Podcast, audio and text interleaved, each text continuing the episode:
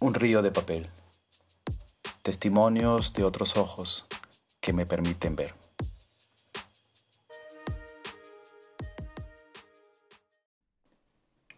Ignacio Loyola y la pedagogía ignaciana. Seguramente en más de una ocasión debes haber escuchado hablar de el método ignaciano para educar o la pedagogía ignaciana. Y esta no es tanto un método cuanto en realidad es más bien un espíritu, un enfoque sobre la realidad, un enfoque que se deriva de la práctica de los ejercicios espirituales, aquellos de los que hablamos en el capítulo pasado.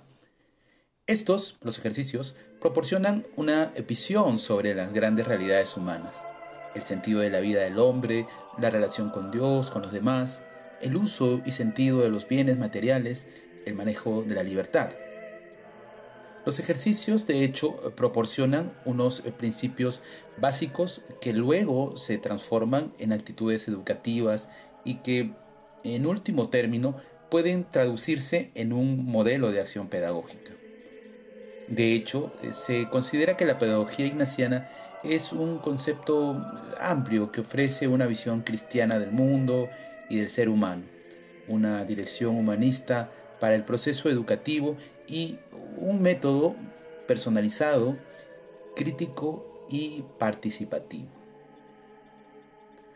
El paradigma pedagógico ignaciano ha acuñado, en pocas palabras, el perfil de personas que se pretende formar desde estas características. Personas competentes, personas conscientes, personas compasivas con los necesitados y personas comprometidas con el cambio. Los jóvenes deberían sentirse libres para seguir el camino que les permita crecer y desarrollarse como seres humanos. El paradigma pedagógico ignaciano o la pedagogía ignaciana quiere colaborar en esta misión. Nuestro mundo, sin embargo, tiende a ver el objetivo de la educación en términos excesivamente utilitarios. El énfasis exagerado en el éxito económico puede contribuir a extremar la competitividad y la obsesión por el propio yo, por ejemplo.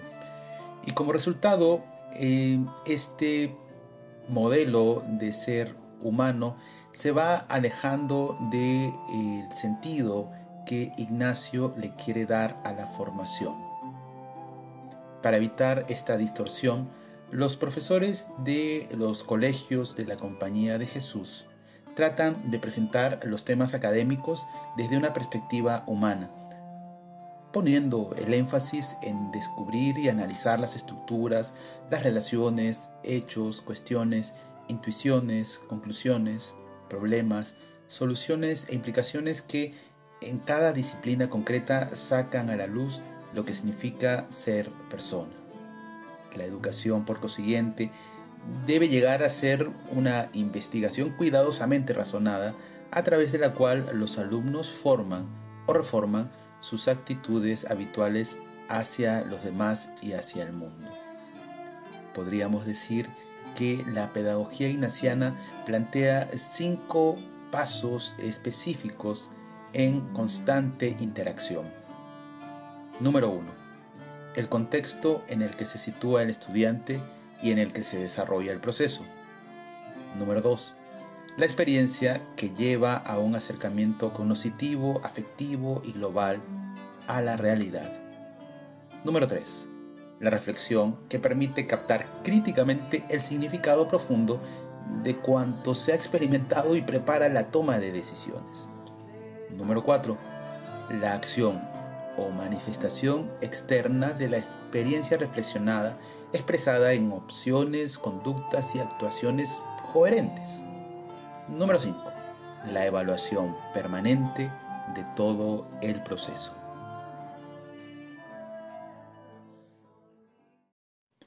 Como se puede ver, la pedagogía ignaciana es una constante invitación a procesos de integración personal.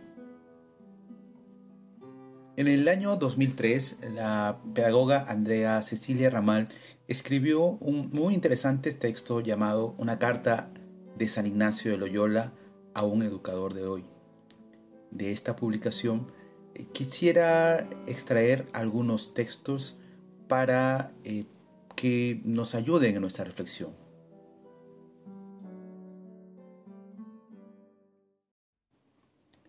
Querido compañero, te escribo porque estoy convencido que el campo educacional es un espacio privilegiado para la concretización de aquello que me propuse en vida y por lo que me torné un compañero de Jesús. Quiero dirigirte unas palabras sobre tu papel en este espacio, sobre la desafiadora misión para la cual necesito convocarte. Tal vez no sepas que cuando fundé la compañía escribí la fórmula del instituto un documento que servirá como base para la aprobación de la orden en 1540. Concebí una amplia gama de apostolados sin contemplar inicialmente la educación. Tanto es así que los primeros trabajos pedagógicos fueron casi informales. Recuerdo los relatos de Francisco Javier sobre sus clases de lectura y de catecismo en Goa en 1543, que reunía más de 600 estudiantes. Esos y otros trabajos no llegaban a constituir un apostolado educacional. Entretanto, poco tiempo después esa opción se modificaría. Me daba cuenta que necesitábamos colaborar con la misión de la Iglesia en el sentido de promocionar la predicación del Evangelio y la causa de la unidad católica en un contexto social y cultural caracterizado por graves divisiones y preocupantes fuerzas de disgregación. En verdad, mi motivación no era apologética ni tampoco consistía en una tentativa de respuesta a la reforma luterana. El impulso mayor venía, sí, de la necesidad que notaba de formar a la juventud a partir de de determinados valores que queríamos en ese entonces promover. Comencé a constatar que no era suficiente formar buenos sacerdotes, era necesario también formar buenos eh, ciudadanos, trabajadores, competentes, personas capaces de liderar acciones de transformación, que asumieran los modelos evangélicos que soñábamos construir. Veía en esos valores eh, la posibilidad de ser comunicados más fácilmente a los jóvenes. Eh, mi convicción era que la formación cristiana en un contexto humanístico tendría un impacto decisivo sobre eh, el modo de ser de los estudiantes y sobre su visión del mundo. Fue con esa esperanza que fundamos los colegios. El primero, en Mesina, en 1548. Coloqué tanta expectativa que elegí jesuitas de gran talento con la mayor capacidad para el diálogo internacional posible. Mis compañeros notaban que nunca antes había puesto tanto talento humano concentrado en una única misión. Eso ayudó para que aquella institución enseguida se distinguiera lo que nos animó a ampliar la acción en ese campo. Fundamos colegios en diversos países, entre ellos Portugal, España e Italia. Cuando Pedro Canicio me escribió preguntando qué medios de la compañía podría usarse para mejor ayudar en Alemania, no dudé en responderle, los colegios.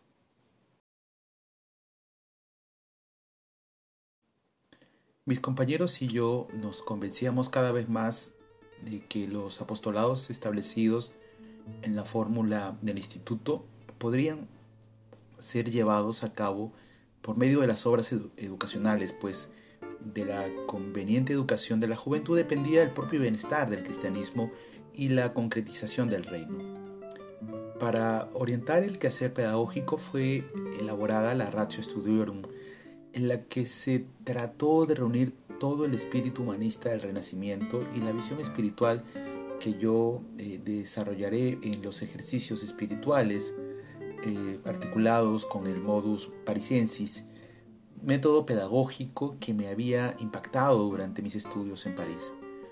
Nuestra idea era formar a las personas de una manera integral, abarcando la inteligencia, la voluntad, la memoria y la sensibilidad. Queríamos atender a todas las clases sociales, motivos por el cual las escuelas eran gratuitas, a pesar de todas las dificultades que, como se pueden imaginar, pasábamos para esto. En general, conseguíamos ayuda de benefactores y con esas colaboraciones llevábamos adelante el trabajo. Fue fundamental la dedicación de tantos maestros en aquel momento, sacerdotes, jesuitas, que tomaron la tarea de enseñar a los que muy poco sabían y llevaron tantas almas a crecer en el conocimiento del Señor. Muchas cosas fueron sucediendo desde entonces para que Dios hiciera de nosotros lo que somos hoy.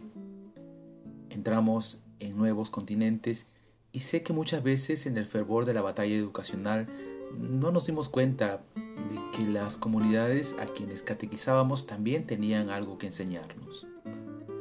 Algo parecido ocurrió en algunas obras de educación popular en que no partimos del saber del estudiante y pretendimos imponer nuestra visión, como si nuestro conocimiento fuese definitivo y absoluto.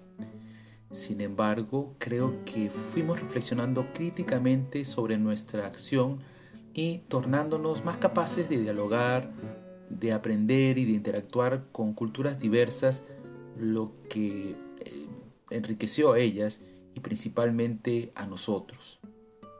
Hoy el panorama ha cambiado mucho y el apostolado educacional de la compañía cuenta con centenas de colegios y universidades.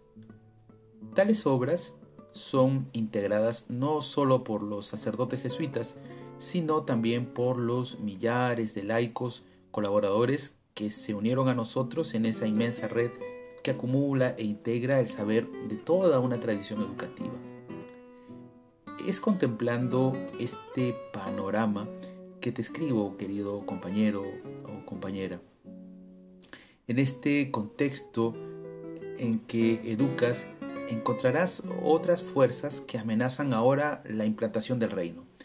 Sistemas políticos, económicos estructurados en función del mercado que reducen la dignidad humana y acentúan la desigualdad.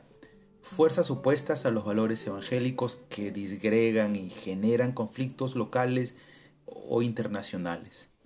Se diseminan velozmente por el mundo ideologías que provocan desigualdades e injusticias y fomentan el individualismo, la ambición desordenada y la corrupción. Insólitas tecnologías permiten que las personas se comuniquen, pero los mensajes que circulan en ellas no siempre elevan al hombre o lo dignifican. Algunas veces lo reducen a un mero objeto.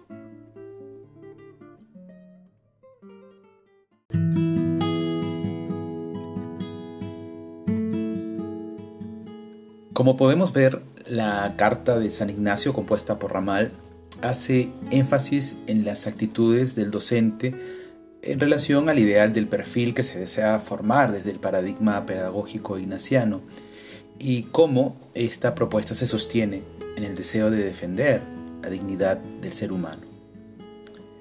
Ignacio de Loyola, en su proceso personal, va descubriendo que su llamada no era a oponer, sino a integrar. Según Javier Meloni, en la publicación Éxodo y Éxtasis en Ignacio de Loyola, él había recibido ráfagas de conocimiento sobre el misterio de Dios, del mundo, del ser humano, pero todo esto no le alejaba de la necesidad de estudiar, de aprender por vía del conocimiento racional y habitual. Esta fue una importante decisión que determinaría los 11 siguientes años de su vida, tres en España, siete en París y uno en Venecia.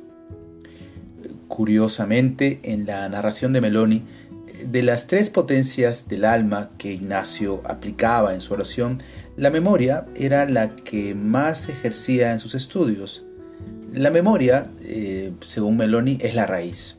El entendimiento es como la forma del árbol, y la voluntad es como la savia que lo impulsa a crecer.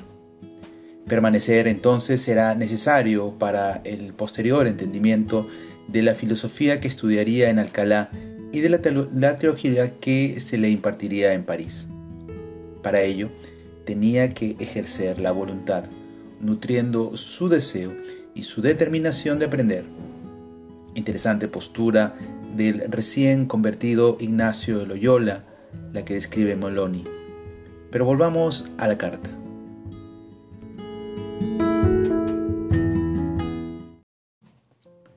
¿Ya te preguntaste al entrar al aula quién es tu alumno, lo que él desea, lo que espera y siente? ¿Cuáles son las cosas que le gustan? ¿Cómo reacciona adelante lo que le desagrada? Eh, ¿Qué necesita para crecer y superar sus límites? Y más, ¿cómo es su mundo? ¿Cómo es esa compleja sociedad en que él desarrolla su existencia?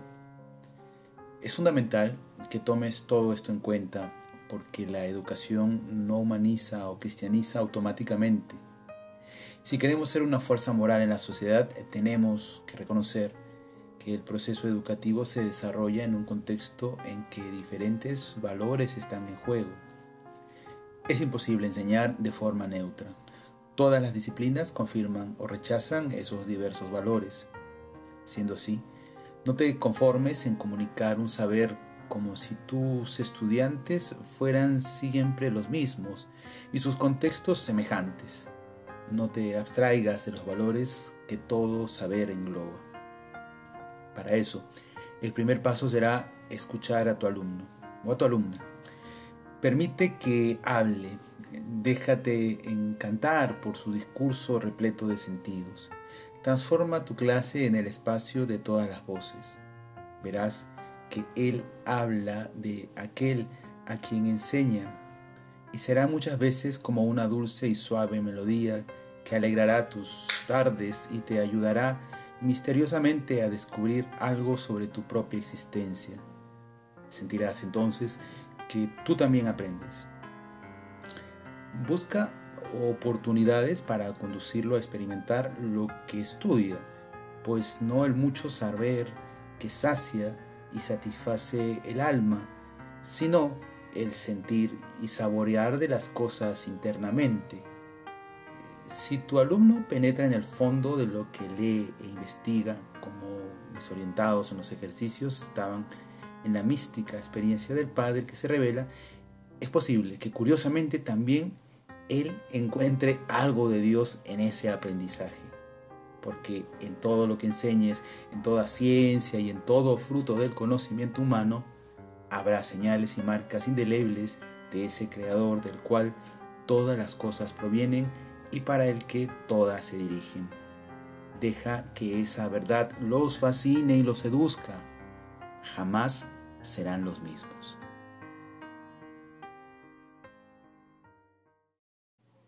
Por fin te recuerdo lo esencial. Jamás olvides tu propio compromiso, aquel por el cual llegaste al magisterio y por el cual permaneces en él. No puede educar el que no tiene un ideal que da sentido a su trabajo y que hace con que cada aula se torne el más bello de los lugares, porque en ellas son gestadas las más poderosas transformaciones. Abre sus ventanas y siente correr la brisa que anuncia la vida nueva Mira las extrañas luces que entran por las rendijas y que llenan su espacio de colores inusitados. Observa, no hay apenas pizarras, mesas, pupitres, sino gente toda hecha de expectativas y de sueños. Sabes que no será fácil conservar esta llama, porque el cotidiano es penoso y complejo. Siempre que puedas, reza con esa intención. Busca escuchar la voz de Dios el conocimiento de las cosas muchas veces comienza por el silencio. Te invito a hacer los ejercicios espirituales que pueden inspirarte de un modo especial en tu trabajo. Tienes por destino grandes obras ya que eres educador. Ejercítate entonces en el conocimiento de lo que Él te pide. Ah, sí, eh, pues debo decirte algo en, esta misión es necesario tener coraje. El miedo nunca incorporó nada de importante o diferente a la historia de los hombres. Al contrario, él solo impidió cambios, retardó transformaciones, postergó lo que debía ser hecho. El miedo es contrario al hombre, haciéndolo sucumbir cada vez más en las pequeñas oscuridades de sí mismo. El miedo de cambiar es vejez.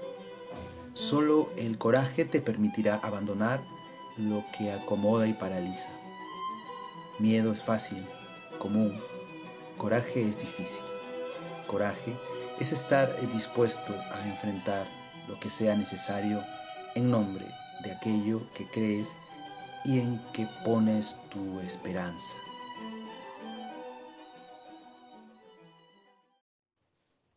La formación en el paradigma pedagógico ignaciano nace de la experiencia vital de Ignacio.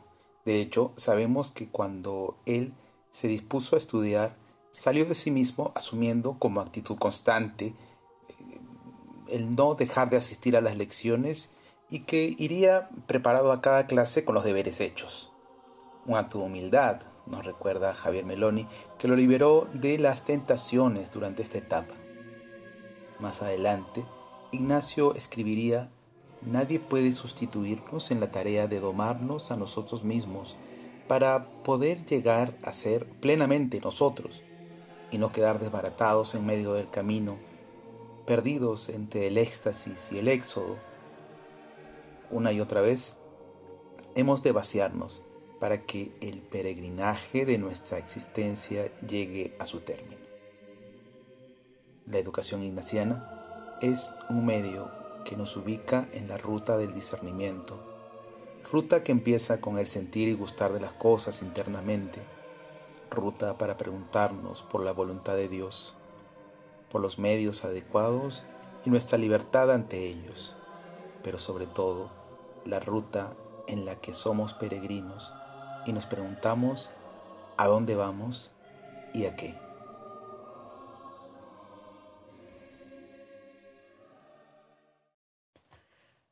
Un río de papel. Testimonios de otros ojos que me permiten ver. Nos vemos en el siguiente episodio.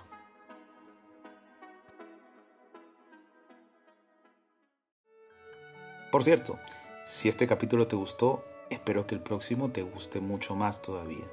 Vienen más novedades al final de la primera temporada. Nos vemos. Chao.